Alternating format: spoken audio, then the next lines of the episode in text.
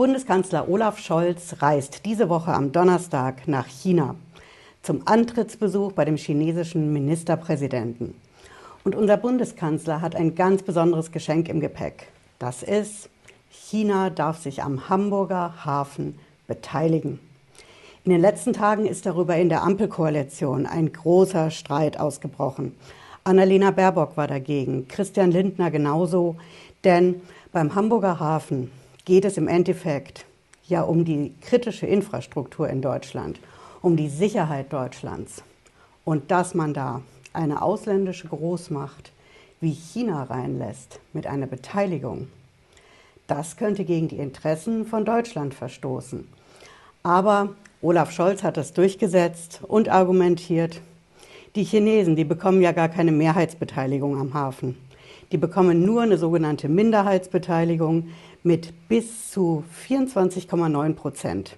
Mehr ist nicht drin und damit kann China überhaupt keine Macht ausüben am Hafen in Hamburg. Sie haben keinen Einfluss, sie haben keine Vetorechte und können nicht bestimmen, wo es am Hamburger Hafen geschäftlich langläuft. Schöner Gruß aus Frankfurt am Main nach Berlin. Das ist falsch. Sie brauchen, um in Deutschland in einer Gesellschaft Einfluss auszuüben, keine 25 oder mehr Prozent an Beteiligung, sondern dafür reichen 10 Prozent. Wir schauen uns heute zusammen an, was die Rechtsgrundlage dafür ist und wie die Chinesen in Zukunft den Hamburger Hafen beherrschen werden. Bleiben Sie dran, bis gleich.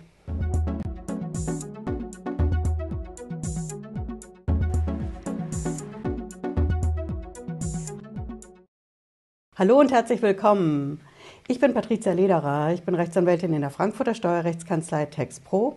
Wir gehen direkt rein und schauen uns an, was die Rechtsgrundlage für den Hamburger Hafendeal mit den Chinesen ist. Das Ganze ist ja streng nach Vorschrift bei uns abgelaufen.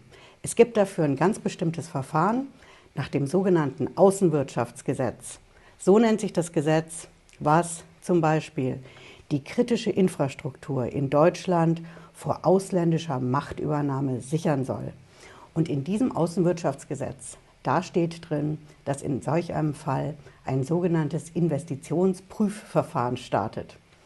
Typisch Steuersprache bedeutet im Endeffekt, dass die Bundesregierung die Investition der Chinesen am Hamburger Hafen prüft. Da ist dann eben dieser Streit, was ich eingangs gesagt habe, entstanden dürfen die Chinesen das oder nicht. Und in China war die Vorstellung, wir haben einen chinesischen Staatskonzern, der nennt sich Costco, der soll diese Investition machen am Hamburger Hafen. Und China wollte ursprünglich gerne mehr an Beteiligung haben. 30 Prozent, 35 Prozent hat man sich da vorgestellt. Und da war am Ende eben der Kompromiss, dass man in Berlin gesagt hat, so viel gibt es nicht. Ab 25 Prozent haben, so die Vorstellung in Berlin, kommen wir gleich zu, warum das falsch ist, ab 25 Prozent haben die Chinesen zu viel Einfluss in der deutschen Firma am Hamburger Hafen und können dann eben Vetorechte ausüben, können bestimmen, wo es wirtschaftlich langläuft. Und deswegen gibt es keine 25 Prozent oder mehr, sondern nur eine Minderheitsbeteiligung mit eben maximal 24,9 Prozent. Und so hat die Bundesregierung dann auch verkündet, dass dieses Verfahren für die Prüfung der chinesischen Investition am Hamburger Hafen zum Teil negativ ausgegangen ist für die Chinesen, eben weil sie nur eine Minderheitsbeteiligung bekommen. Ich zeige Ihnen auch hier die Quelle. Sie wissen es, alle Quellen zu dem Video habe ich wie immer in der Beschreibung verlinkt, wenn Sie das in Ruhe nachschauen wollen. Hier sehen Sie auf bundesregierung.de die Headline am Hamburger Hafen haben wir eine Teiluntersagung in diesem Investitionsprüfverfahren und untersagt wird konkret der Erwerb von 25 Prozent oder mehr Stimmrechtsanteilen. Hier haben wir auch das Terminal abgebildet, um das es geht am Hafen. So, dann sagt die Bundesregierung, eine strategische Beteiligung ist nicht möglich untersagt wird, dass die Erwerber in anderer Weise eine wirksame Beteiligung an der Kontrolle des Hafens erlangen. Die Erwerber dürfen also auch nicht an der Geschäftsführung oder am Aufsichtsrat beteiligt werden und sie dürfen keine Vetorechte ausüben. Es soll eine, hier sehen Sie das, reine Finanzbeteiligung sein. Und bedeutet das jetzt, dass die chinesische Machtübernahme am Hamburger Hafen wirklich abgewehrt ist mit dieser Minderheitsbeteiligung? Wir schauen dafür mal ins Gesetz. Aber in welches Gesetz schauen wir? Unser Außenwirtschaftsgesetz für diese Investitionsprüfung, das bringt uns da nicht wirklich weiter. Und deswegen gucken wir mal, wie der Hamburger Hafen so organisiert ist. Das hier ist die Firma, die aktuell noch hinter allem steht. Das ist eine Aktiengesellschaft, die nennt sich Hamburger Hafen und Logistik AG. Und die hat eine Tochterfirma. Das hier ist die Tochterfirma mit dem, Sie sehen hier das Foto, ehemaligen Geschäftsführer, der ist mittlerweile zurückgetreten. Aber das ist hier speziell die Tochtergesellschaft für dieses Terminal am Hamburger Hafen. Und genau das ist eine GmbH. Jetzt Stellen Sie sich mal vor, Sie haben so eine GmbH. Dann haben Sie 100% Anteile an der GmbH, die die Gesellschaft erhalten. Aktuell ist das unsere große Aktiengesellschaft. Die hat 100% von diesen Anteilen. Und die gibt jetzt 24,9% ab an den chinesischen Staatskonzern. Was passiert dann laut GmbH-Gesetz? Ich nehme Sie nochmal drauf und Sie sehen hier unseren Paragraphen 46 im GmbH-Gesetz. Der definiert ganz klar, was die Gesellschafter in so einer GmbH alles dürfen. Und sie haben einiges an Einfluss und Macht. Genau das, was die Bundesregierung ja ausschließen will. Zum Beispiel, Sie sehen das hier, der Bestimmung der Gesellschafter unterliegen, also die Gesellschafter dürfen das bestimmen und beeinflussen. Zum Beispiel hier die Verwendung des Ergebnisses also was passiert mit dem Gewinn. Das ist eines der wichtigsten Gesellschafterrechte. Wir haben noch einige, die hier in den Nummern darunter aufgelistet sind. Worauf ich hinaus will, ist das hier in der Nummer 5. Die Bestellung und die Abberufung von Geschäftsführern, das dürfen auch die Gesellschafter entscheiden. Und die Nummer 6. Die Gesellschafter bestimmen die Maßregeln zur Prüfung und Überwachung der Geschäftsführung. Auch wieder, denken Sie dran, was die Bundesregierung gesagt hat. Vetorechte, Einflussrechte, Macht hat ein Gesellschafter nicht, wenn er eben nur 24,9 Prozent Minderheitsbeteiligung bekommt. Also dann kann er nicht die Geschäftsführung bestimmen, prüfen und überwachen und was mit unserem Gewinn hier oben passiert. Oder vielleicht doch? Sie sehen hier, das der 46er im GmbH-Gesetz und es gibt natürlich noch einen Paragraphen.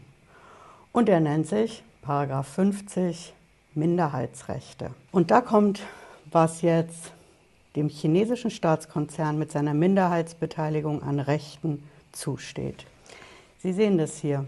Gesellschafter, deren Geschäftsanteile zusammen mindestens den zehnten Teil des Stammkapitals entsprechen, sind berechtigt, unter Angabe des Zwecks und der Gründe die Berufung der Gesellschafterversammlung zu verlangen. Das ist das, was ich Ihnen gesagt habe mit den 10 Prozent. Sie brauchen in der GmbH, wenn Sie eine Beteiligung haben, nicht unbedingt 25 Prozent, um zu bestimmen, wo es lang geht. Es reichen 10 Prozent völlig aus. Denn stellen Sie sich einfach mal vor, was passiert, sobald dieser Hafendeal unter Dach und Fach ist. Dann gibt es als nächstes eine Gesellschafterversammlung. Das kann entweder die deutsche Aktiengesellschaft beschließen oder die Chinesen, weil sie mehr als diese 10 Prozent haben. Dann können sie sagen, wir wollen jetzt, dass es eine Gesellschafterversammlung gibt. Und wir wollen nicht nur einfach eine Versammlung machen, sondern wir wollen, dass da über bestimmte Tagesordnungspunkte beschlossen wird. Was den Einfluss am Hamburger Hafen angeht, wer einen Posten in der Geschäftsführung bekommt bei der GmbH, wer im Aufsichtsrat bei der GmbH sitzt. Ja, die GmbH hat auch einen Aufsichtsrat. Und das sind alles Punkte, die die Gesellschafterversammlung beschließen kann. Und wenn Sie jetzt sagen, okay, Frau Lederer, aber das bringt doch den Chinesen gar nichts. Denn die Deutschen haben ja immer noch 75,1 Prozent und die Chinesen eben nur 24,9 Prozent. Und dann können ja die Deutschen die Chinesen überstimmen. Ja, das stimmt. Fast denn da kommt das deutsche Gesellschaftsrecht Und das sagt klipp und klar, wenn Sie eine Firma haben mit einem Minderheitsgesellschafter, den Chinesen, und einem, der die Mehrheit hat, dann hat dieser Minderheitsgesellschafter extrem starke Rechte. Das sind die sogenannten Grundrechte im Gesellschaftsrecht. Der Minderheitsgesellschafter, der kann zum Beispiel durchsetzen, dass bestimmte Punkte in der Tagesordnung in der Gesellschafterversammlung beschlossen werden. Einfach mit dem Argument, das ist das Beste im Sinne der Firma, das bringt am meisten. Und wenn der Mehrheitsgesellschafter das nicht einsieht, dann geht es vor Gericht. Die Klagen von Minderheitsgesellschaftern, Sie kennen es vielleicht aus dem Bereich von der Börse, der streitbare Aktionär. Das kennen wir noch viel stärker in der GmbH. In der GmbH kann der Minderheitsgesellschafter, wenn er gute Argumente hat rechtlich, jederzeit verlangen, ich möchte, dass die Firma in eine bestimmte Richtung geht, dass sie bestimmte Geschäfte macht, dass sie andere nicht macht. Er kann genauso verlangen, dass bestimmte Personen in die Geschäftsführung reinkommen, andere rauskommen. Dasselbe beim Aufsichtsrat. Der Minderheitsgesellschafter ist also keiner, der einfach nur zuschaut oder wie die Bundesregierung in ihrem Bericht schreibt, eine reine Finanzbeteiligung hat, sondern der Minderheitsgesellschafter mit seinen 24,9 Prozent. Sobald er diese 10 Prozent Mindestbeteiligung hat, hat er laut unserem GmbH-Gesetz in Deutschland sehr starke Rechte. Er hat noch mehr Rechte. Ich zeige Ihnen die. Schauen Sie auch wieder im GmbH-Gesetz bisschen weiter. Diesmal sind wir in dem Paragraphen 51a. Der nennt sich Auskunfts- und Einsichtsrecht. Und hier sehen Sie, dass ein Minderheitsgesellschafter, egal wie wenig Prozent er an der Firma hat, ein umfassendes Auskunfts- und Einsichtsrecht hat. Bedeutet, er kann jederzeit die Bücher sehen von der Firma. Der kann die gesamten Geschäftsdokumente, vertraulichen Unterlagen jederzeit verlangen, dass er die einsehen darf. Auch das steht bei uns im GmbH-Gesetz drin. Und der Minderheitsgesellschafter kann auch noch mehr. Er kann die Geschäftsführung, die Chefs in der Firma mit Fragen löchern. Er kann auch verlangen, dass er sofort eine Antwort bekommt, wenn er Informationen will, Fragen hat zu den Zahlen von der Firma, was geschäftlich los ist, was geschäftlich geplant ist in Zukunft, All das steckt in diesem Paragraphen 51a hier im ersten Absatz drin. Und Sie können sich ja vorstellen, was dann als nächstes passiert.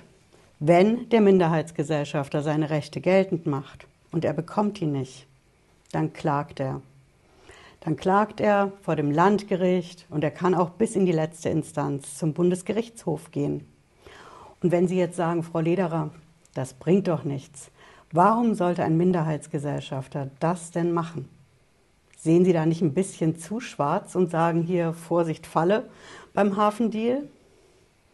Sicher nicht, denn ich verrate Ihnen, warum ich das so schwarz sehe. Wir haben im deutschen Gesellschaftsrecht dieses Thema mit dem streitbaren Minderheitsgesellschafter, dem streitbaren Aktionär. Das haben wir schon länger. Und dafür haben die Gerichte bei uns in Deutschland spezielle Abteilungen. In der ersten Instanz landen sie da beim Landgericht. Das hat schon mal eine spezielle Abteilung. Und auch der Bundesgerichtshof in Karlsruhe. Da landet ja solch ein Rechtsstreit, so ein Prozess in der letzten Instanz. Auch der Bundesgerichtshof hat für die Streitigkeiten zwischen den Gesellschaftern bei der GmbH eine eigene Abteilung, weil sich einfach die Prozesse in den letzten zehn Jahren so gehäuft haben. Und es gibt ganze Berge von Gerichtsurteilen bei uns in Deutschland, die sich alle mit der Frage beschäftigen, welche Rechte hat eigentlich der Minderheitsgesellschafter in der Firma im Vergleich zu demjenigen, der die Mehrheit hält. Und am Ende, aus Sicht von dem Minderheitsgesellschafter, unserem chinesischen Staatskonzern am Hamburger Hafen, reicht es schon, diese Klagen überhaupt zu machen, vor Gericht zu gehen um dann am Ende auf einen Vergleich hinzuarbeiten und dann eben in der Firma doch mehr durchzusetzen an Macht und Einfluss, als diese 24,9 Prozent eigentlich hergeben würden. Von daher schöner Gruß nach Berlin, bevor Sie am Donnerstag den Bundeskanzler auf Reisen schicken, nach China, mit seinem Geschenk im Gepäck mit dem Hamburger Hafendeal. Schauen Sie noch mal schnell im Bundesjustizministerium vorbei und lassen Sie sich das deutsche Gesellschaftsrecht mit diesen Rechten, die der Minderheitsgesellschafter hat in der deutschen GmbH, noch mal schnell erklären. Und dann schauen Sie bitte, wie Sie den Hamburger Hafendeal so unter Dach und Fach kriegen, dass der chinesische Staatskonzern Costco den Hamburger Hafen eben nicht regiert. Ja, ich hoffe, Sie haben was mitgenommen heute. Wenn Sie mögen, sehen wir uns spätestens Freitag 18.30 Uhr wieder. Bis dahin, machen Sie es gut. Ciao.